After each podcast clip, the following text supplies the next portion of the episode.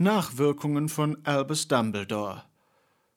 Wir alle haben wie ein glühender Kessel auf die Veröffentlichung des Testaments von Albus Dumbledore gewartet, von dem wir hofften, es diesen Sommer lesen zu können.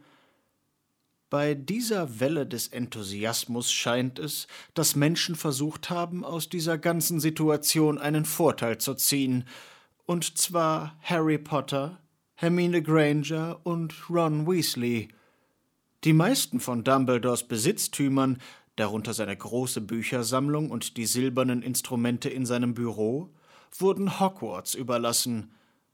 Rufus Scrimger war misstrauisch gegenüber Dumbledores Plänen und hatte das Testament dreißig Tage lang zurückgehalten, während das Ministerium die genannten Gegenstände untersuchte. 31 Tage lang hatte das Zaubereiministerium Dumbledores Wünsche, wie sie im Testament niedergelegt waren, nicht ausgeführt, sondern sie stattdessen vorübergehend beschlagnahmt und gemäß dem Erlass für gerechtfertigte Beschlagnahme nach Hinweisen darauf durchsucht, was Dumbledore den drei Jugendlichen mit den Gegenständen, die er ihnen hinterlassen hatte, zu tun gedachte. Da sie in den Gegenständen keine dunkle Magie finden konnten, war das Zaubereiministerium rechtlich nicht mehr befugt, sie zu untersuchen. Mir liegt ein Auszug des Testaments vor. Ronald Billius Weasley hinterlasse ich meinen Deluminator, in der Hoffnung, dass er sich an mich erinnern wird, wenn er ihn benutzt. Miss Hermine Jean Granger hinterlasse ich mein Exemplar von Den Märchen von Beadle dem Baden, in der Hoffnung, dass sie es unterhaltsam und lehrreich finden wird. Mr. Harry James Potter hinterlasse ich den Schnatz, den er in seinem ersten Quidditch-Spiel in Hogwarts gefangen hat, als Erinnerung, dass Ausdauer und Geschicklichkeit belohnt werden.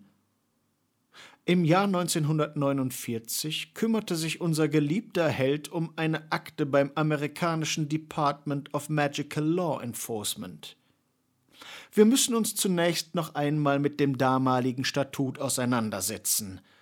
Das Statut besagt, dass jedes einzelne Ministerium oder jeder Rat dafür verantwortlich ist, die Präsenz der magischen Gemeinschaft in seinem Land zu verbergen jedes Ministerium ist unter anderem dafür verantwortlich, magische Bestien zu kontrollieren, die öffentliche Zurschaustellung von Magie durch Minderjährige einzudämmen und dafür zu sorgen, dass magische Spiele und Sportarten ohne das Risiko einer Entdeckung ausgeübt werden können.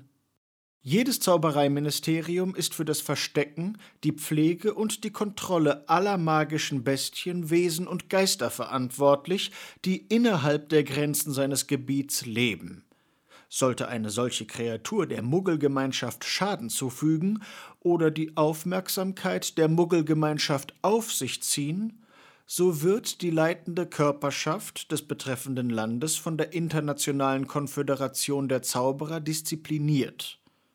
Wenn sie sich unter Muggel mischen, müssen sich Zauberer und Hexen ganz nach dem Muggelstandard kleiden, der so weit wie möglich der Tagesmode entspricht. Die Kleidung muss dem Klima, der geografischen Region und dem Anlass angemessen sein. Nichts, was sich selbst verändert oder anpasst, darf in Gegenwart von Muggeln getragen werden. Nachdem wir nun die einfachen Regeln für das Verhalten von Hexen und Zauberern in der Muggelgemeinschaft gelesen haben, können wir uns nun auf Dumbledores Akte konzentrieren. Der Inhalt dieser Akte lautet Bekannt dafür, die Hogwarts-Schule für Hexerei und Zauberei besucht zu haben, in Gryffindor einsortiert. Vater Percival Dumbledore wegen Verbrechen gegen Muggel zu lebenslänglich in Azkaban verurteilt. Mutter und Schwester, Kendra und Ariana, kommen unter unbekannten Umständen ums Leben. Während Albus Dumbledores Teenagerjahren soll er den dunklen Zauberer Gellert Grindelwald getroffen und sich mit ihm angefreundet haben. Nicht zu vergessen die Zeile Bekannte Beziehung zu G. Grindelwald. Was sagt uns diese Akte mehr als alle anderen Informationen, die Sie zuvor gelesen haben? Dumbledore ist nach Meinungen weniger Zauberer der mächtigste Zauberer jüngster Zeit.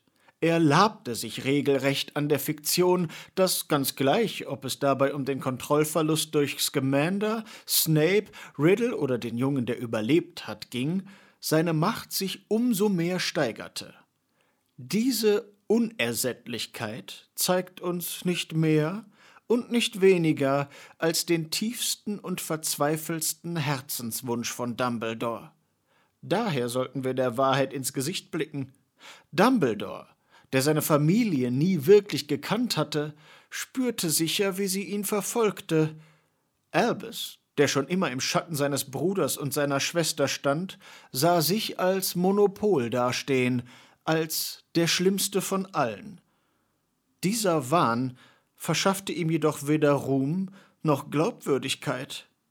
Im Angesicht seiner unersättlichen Selbstliebe verkümmerte diese Fantasie von Tag zu Tag.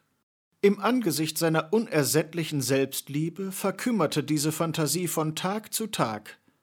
Darüber hinaus veröffentlichte Dolores Umbridge die Akte der Registrierungskommission für Muggelgeborene. Der Inhalt dieser Akte liefert uns den Beweis, dass Dumbledores Vater in Azkaban gestorben ist. Das Verhältnis von Percival zu seinen Söhnen ist sehr klar. Percival schien bei Albus kein hohes Ansehen zu genießen, vor allem, weil er wegen eines Angriffs auf drei Muggel in Azkaban inhaftiert war.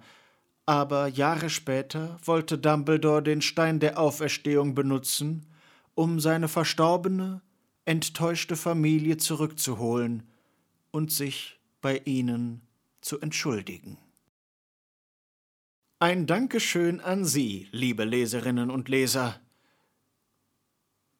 Dies waren die bloßen Tatsachen, nichts wurde vorenthalten, nur die nackte Wahrheit vom Leben und den Lügen des Albus Dumbledore.